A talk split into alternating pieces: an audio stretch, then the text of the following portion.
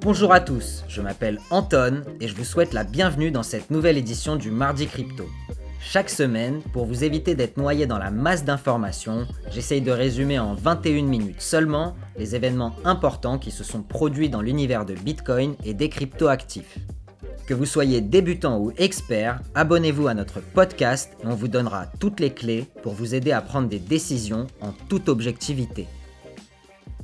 Avant de commencer cet épisode, je voulais comme d'habitude remercier tous mes auditeurs. Cette semaine, on a dépassé les 17 500 écoutes. C'est vraiment une performance pour moi parce que quand j'ai commencé le podcast, j'espérais avoir une centaine d'écoutes maximum. Aujourd'hui, on tourne autour de 1000 écoutes par semaine avec plus de 1000 personnes qui nous écoutent régulièrement à travers le monde. Le mois dernier, le deuxième pays dans lequel nous étions le plus écoutés était la Côte d'Ivoire. Et je salue au passage tous mes auditeurs à Abidjan et les autres villes où vous m'écoutez. Merci à vous tous en France, en Belgique, au Canada et aux États-Unis aussi, qui constituent le top 5 des pays où nous sommes les plus écoutés. N'hésitez pas à continuer à nous envoyer vos questions et à partager le podcast à vos amis. On se fera un plaisir de vous répondre. N'hésitez pas aussi à vous abonner à la newsletter via le lien dans la description. Nous avons retravaillé le format pour le rendre plus lisible et on y intègre maintenant chaque semaine des graphiques et des éléments dont on ne parle pas dans le podcast. Allez, on attaque, j'espère que vous êtes en forme. Le podcast sera comme d'habitude composé de trois parties. Partie 1, Quoi de neuf docteur, où on regardera l'adoption du Bitcoin au Pérou et comment il contribue à sortir des populations de la pauvreté. Partie 2, Où sont les instits, où on fera un tour rapide des levées de fonds. Et partie 3, Est-il trop tard pour acheter, avec un point sur les 20 euros du mardi crypto et les analyses on-chain de Glassnode.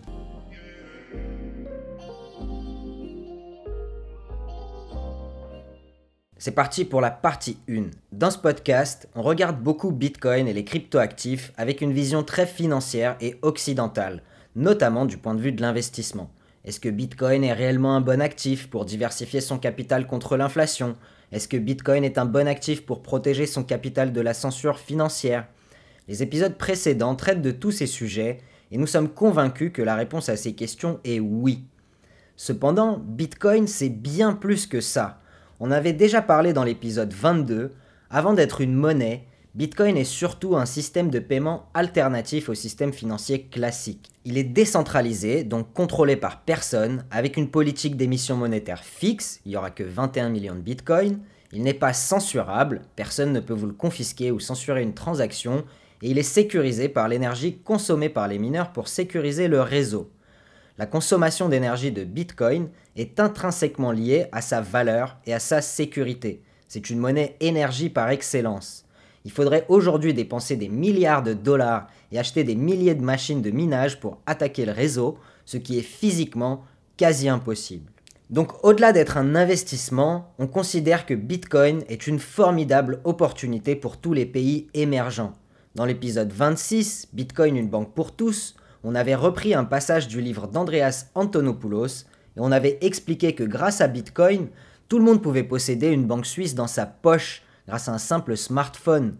Et donc Bitcoin pouvait permettre à des milliards de personnes sur Terre de commercer les uns avec les autres sans avoir à passer par une banque ou un autre système de paiement centralisé. Mais vous allez me dire, Anton, tout ça c'est très théorique, mais dans la pratique, est-ce que ça marche vraiment? C'est ce qu'on va voir dans la suite de cette partie.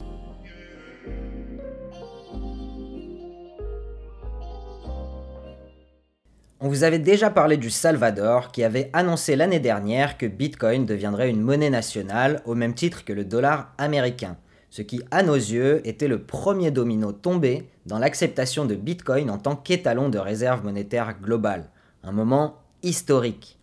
Cependant, l'adoption du Bitcoin au Salvador ne s'est pas forcément passée comme prévu, suite à de nombreux problèmes avec le portefeuille Bitcoin étatique Chivo Wallet. On essaiera de revenir sur l'adoption de Bitcoin au Salvador dans un autre épisode, mais cette semaine, on voudrait traiter de l'adoption de Bitcoin au Pérou et comment il contribue à sortir des milliers de personnes de la pauvreté.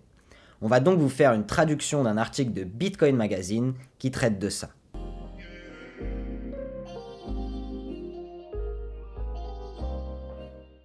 Ce qui avait commencé par une simple donation de 3000 dollars pour acheter des chaussures et des chaussettes pour les enfants péruviens exposés à des taux de mortalité élevés est rapidement devenu un mécanisme pour autonomiser financièrement des communautés à travers Bitcoin. Après une visite à Bitcoin Beach au Salvador, qui est une initiative qui cherche à amener de l'inclusion financière dans la ville d'El Zonte à travers une économie circulaire, Rich Swisher, le cofondateur de l'ONG Motive, a vu les nombreuses opportunités qu'un système décentralisé et souverain pouvait faire pour aider ceux qui sont exclus du système bancaire traditionnel. Aujourd'hui, à travers un grand nombre de programmes d'aide, allant de l'aide médicale à des programmes d'entrepreneuriat, Motive utilise Bitcoin pour amener de l'inclusion et de l'espoir à des communautés désavantagées dans 15 régions du Pérou. Il y a un alignement incroyable entre Bitcoin et l'humanitaire, dit Swisher. Avoir la possibilité d'accéder sans encombre à un système monétaire non censurable et impossible à détruire par les gouvernements changeants est la clé pour donner de l'espoir aux êtres humains. Les graines de l'opération de Motive au Pérou ont été plantés lorsque les cofondateurs de l'ONG ont découvert que de nombreux enfants dans les villages reculés du Pérou mouraient car ils n'avaient tout simplement pas de chaussures. Un luxe que nous considérons comme acquis dans nos sociétés. Swisher explique que le village péruvien dans lequel ils intervenaient est situé dans une vallée entourée de montagnes. Il y a une source et les gens, notamment les enfants, doivent aller récupérer l'eau de la source pour faire vivre les fermes et les élevages de cochons d'Inde, qui est la source première de viande pour ces populations. En général, il fait très froid, et souvent, les enfants souffrent d'engelures, de problèmes de circulation sanguine, et parfois tout simplement, ils meurent de froid. Pour aller à l'école, ils doivent aussi marcher 10 km à pied, et ceux qui n'ont pas de chaussures ne peuvent tout simplement pas faire ce chemin dans de nombreux cas, et donc ne peuvent pas accéder à l'éducation. Grâce à des donations initiales de 3000 dollars, Motive a réussi à donner une paire de chaussures de montagne, cette paire de chaussettes et deux visites par an chez un spécialiste des pieds à chaque enfant du village. Et ils ont commencé à chercher d'autres moyens d'aider cette communauté et les autres autour. Et c'est là qu'intervient Bitcoin.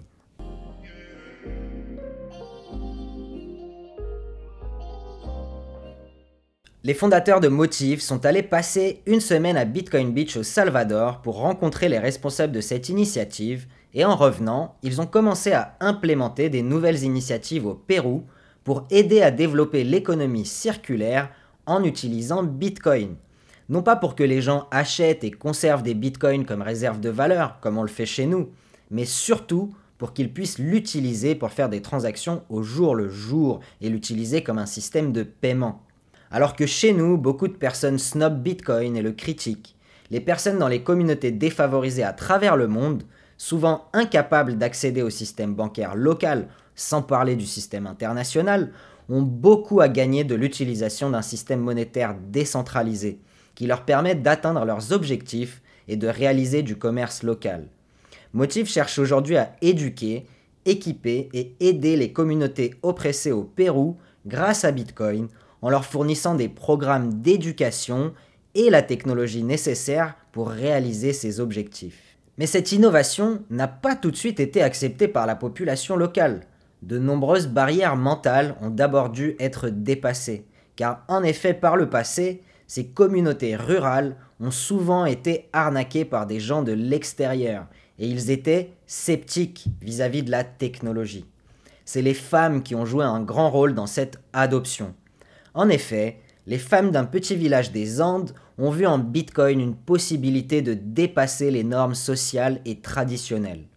À cause de la pauvreté et du manque de moyens, les communautés sont concentrées essentiellement sur la survie. Ils doivent souvent mettre de côté de nombreuses choses importantes comme l'éducation, la culture locale, les traditions, l'artisanat, etc. L'idée de Motive a été de les aider à relancer la production d'artisanat ancestral pour pouvoir gagner de l'argent, et notamment des bitcoins. Avec l'excitation et l'optimisme venait aussi le scepticisme. Nous aimerions beaucoup utiliser cette technologie, mais si c'est un piège, ou si vous essayez de nous arnaquer, nous vous tuerons, ont dit les femmes. Cependant, après une période d'éducation et de redémarrage de l'activité de production, ces femmes ont commencé à vendre leur artisanat en Bitcoin. Et quelques temps après, l'initiative a débordé de leur petit village pour s'étendre aux villages alentours, Les femmes elles-mêmes ont contribué à ce développement en éduquant les autres. Swisher dit Ils sont très contents de pouvoir faire revivre leur tradition et de participer à l'économie. Alors ils vont dans d'autres villages et montrent aux autres comment faire. L'initiative a eu un effet important sur les vies des habitants de ces communautés, qui peuvent maintenant construire un business et ne pas être limités par les contraintes du système bancaire. Les femmes ont réussi à vendre leur artisanat dans des magasins à Cusco et même à Lima, la capitale du Pérou, ce qui n'était pas possible auparavant pour eux. Même si aujourd'hui, les communautés gagnent plus de monnaie fiduciaire que de Bitcoin, il faut l'avouer, ils sont concentrés sur l'idée de développer une économie circulaire en Bitcoin, en encourageant les autres à utiliser la technologie et utiliser le Bitcoin comme monnaie pour acheter les biens nécessaires à leur vie et à leur survie. Les habitants eux-mêmes contribuent donc à éduquer et équiper les autres pour les aider à sortir de la pauvreté. C'est ça la vraie décentralisation. Si auparavant les gens étaient marginalisés et n'avaient aucun espoir pour le futur, car ils étaient laissés pour compte par les autorités de leur pays, aujourd'hui, Bitcoin est en train de changer ça.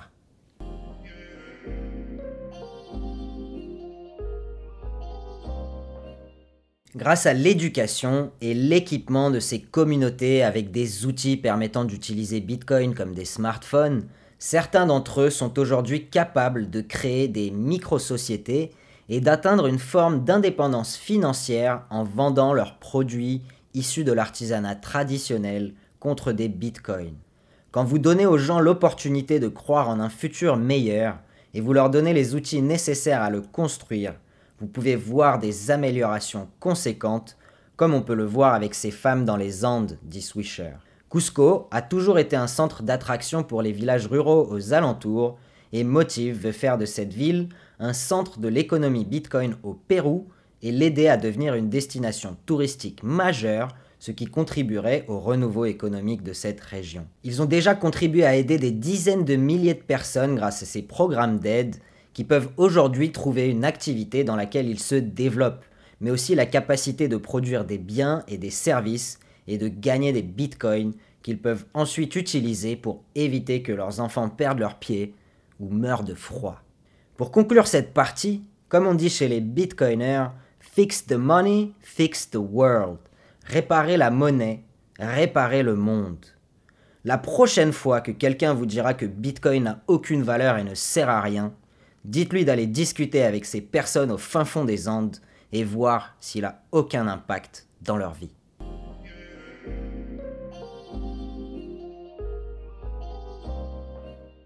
On passe tout de suite à la partie 2, où sont les instits, pour voir les levées de fonds de cette semaine.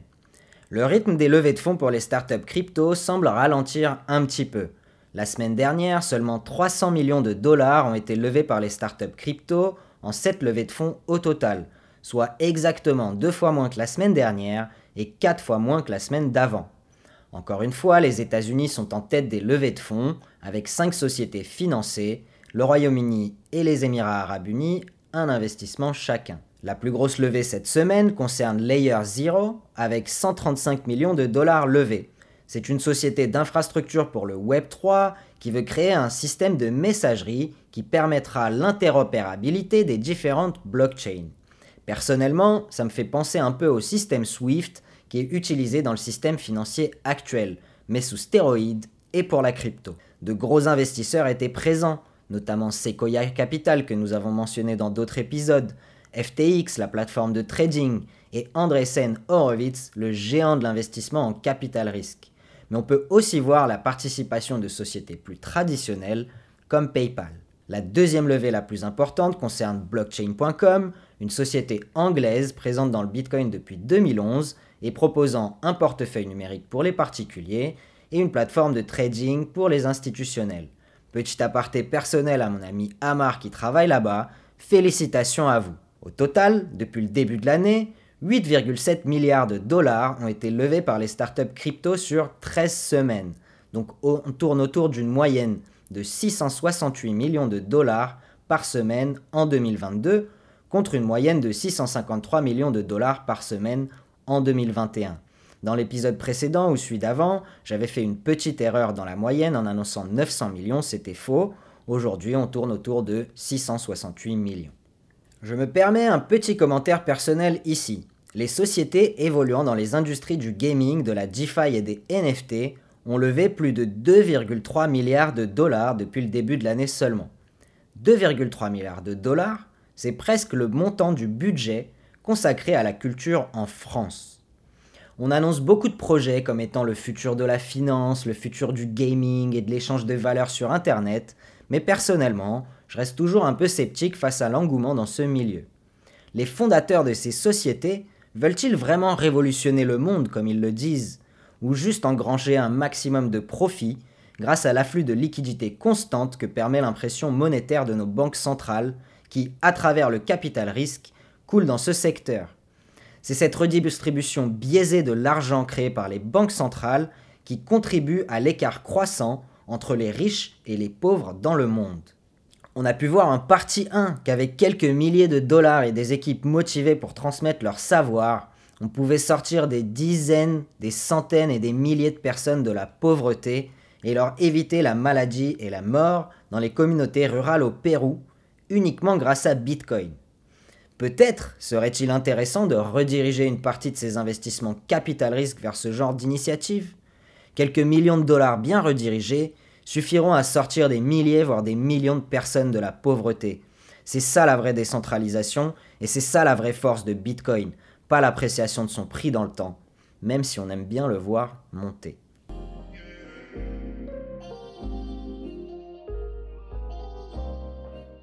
Et on passe tout de suite à la partie 3, est-il trop tard pour acheter? Cette semaine, dans le cadre des 20 euros du mardi crypto et de notre stratégie d'investissement programmée, 20 euros sont investis à 42 567 euros par Bitcoin et on obtient en échange 46 985 Satoshi ou 0,00046 985 Bitcoin. Je rappelle que ceci est une expérience d'investissement virtuelle et n'est pas un conseil d'investissement. Ce n'est que le reflet de mon opinion et de mon expérience personnelle et professionnelle acquise dans le monde des cryptoactifs. Je décline donc toute responsabilité sur les pertes en capital possibles suite à vos investissements.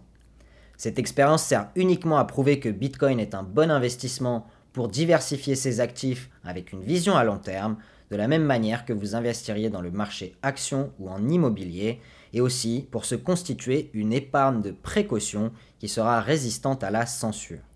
Si vous voulez suivre la même stratégie que nous, je vous recommande de le faire de manière très simple via notre partenaire StackInsat grâce au lien dans la description. Performance du portefeuille depuis la création. Capital investi 600 euros, valeur totale du portefeuille 628 euros, profit 28 euros ou environ 4,6%. Notre portefeuille est toujours en profit, avec une performance 5 fois supérieure au livret A. Le marché du Bitcoin est à des niveaux 30% inférieurs à ses plus hauts historiques de novembre, et pourtant, nous sommes en positif. C'est ça la force du DCA ou de l'investissement programmé. Pas besoin de savoir quel est le bon moment pour investir, c'est toujours le bon moment.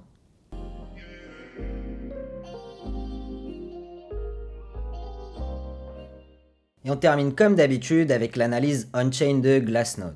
Les données on-chain incluent toutes les transactions qui ont lieu sur les blockchains publiques. Ces données regroupent des données de transactions, des données de blocs et des codes de smart contract, etc.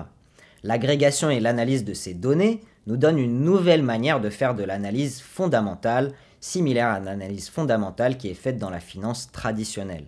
La grosse différence, c'est que les blockchains sont publiques et complètement transparentes, et ces données sont disponibles 24 heures sur 24, 7 jours sur 7. Cependant, ce n'est pas une science exacte, et ça nous permet de faire des spéculations. Que nous dit donc Glassnode cette semaine? La perception et l'utilisation de Bitcoin comme une forme de collatéral est une tendance croissante et continue de s'étendre à de nouvelles applications et cas d'usage. L'accumulation d'un point de vue on-chain a été considérable par rapport aux périodes passées, notamment après le plus bas de cette année qu'on a vu le 22 janvier. Les bitcoins continuent à quitter les échanges avec plus de 96 000 bitcoins sortants par mois. Historiquement, ce sont des niveaux qu'on n'a pas vus depuis 2017. Et on peut voir que depuis mars 2020, la tendance est forte. Les bitcoins quittent plus souvent les échanges qu'ils n'y sont envoyés pour être vendus. En un an, Plus de 1 million de bitcoins ont quitté les échanges et il ne reste que 2,4 millions de bitcoins disponibles sur les plateformes d'achat, des niveaux qu'on n'avait pas vus depuis septembre 2018. L'accumulation est notamment menée par les crevettes, qui sont les détenteurs de moins de 1 bitcoin, et les baleines, qui sont les détenteurs de plus de 1000 bitcoins, qui ont largement ajouté à leurs réserves durant les dernières semaines. La fondation Luna aussi a acheté 21 000 bitcoins sur les 9 derniers jours et 12 500 bitcoins sont mis en réserve sur la chaîne Ethereum pour financer le WBTC ou Wrapped Bitcoin, qui est un jeton associé au prix du BTC sur Ethereum et qui sert de collatéral pour les applications dans la finance décentralisée ou DeFi. Et enfin, au Canada, les ETF, donc les fonds indiciels exposés à Bitcoin, ont accumulé 6594 Bitcoins depuis le 22 janvier 2022, soit une augmentation de 10% de leurs réserves malgré les nombreux événements géopolitiques qui sont en cours. On peut donc voir que depuis mars 2020, qui avait marqué un bas de marché sur Bitcoin, de moins en moins de Bitcoins sont disponibles à l'achat sur les différents échanges. Seulement 2,4 petits millions restants sur les 19 millions de bitcoins existants. Chaque jour, plus de bitcoins sont achetés et sortis du marché que de bitcoins qui sont minés, ce qui va contribuer à long terme et selon nous à une crise de liquidité, donc à un déséquilibre très fort entre la demande et l'offre qui, comme vous le savez, restera toujours fixe à 21 millions. Je rappelle aussi au passage qu'il y a 56 millions de millionnaires dans le monde et qu'ils n'auront pas tous la possibilité d'avoir un Bitcoin chacun. Je vous laisse réfléchir sur cette statistique et vous poser la question de savoir s'il est vraiment trop tard pour acheter.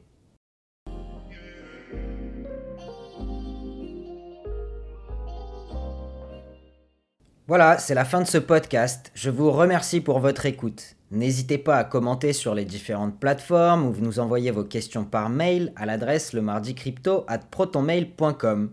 On vous répondra avec plaisir. Si vous le pouvez, laissez-nous 5 étoiles sur Apple Podcast ou Spotify, ça nous permettra de toucher un public toujours plus large et continuer à éduquer les gens. On termine cette semaine avec une citation de Naman de Bratslav qui s'applique très bien selon moi au Bitcoin. Si tu ne parviens pas à méditer, contente-toi de répéter un simple mot, parce que cela fait du bien à l'âme. Ne dis rien de plus, répète seulement ce mot, sans t'arrêter, d'innombrables fois. Il finira par perdre son sens, puis acquérera une signification nouvelle. Dieu ouvrira les portes, et finalement, tu n'utiliseras plus que ce mot pour dire tout ce que tu voudras. C'est tout pour aujourd'hui. Investissez de manière responsable, passez une excellente semaine et je vous dis à la semaine prochaine.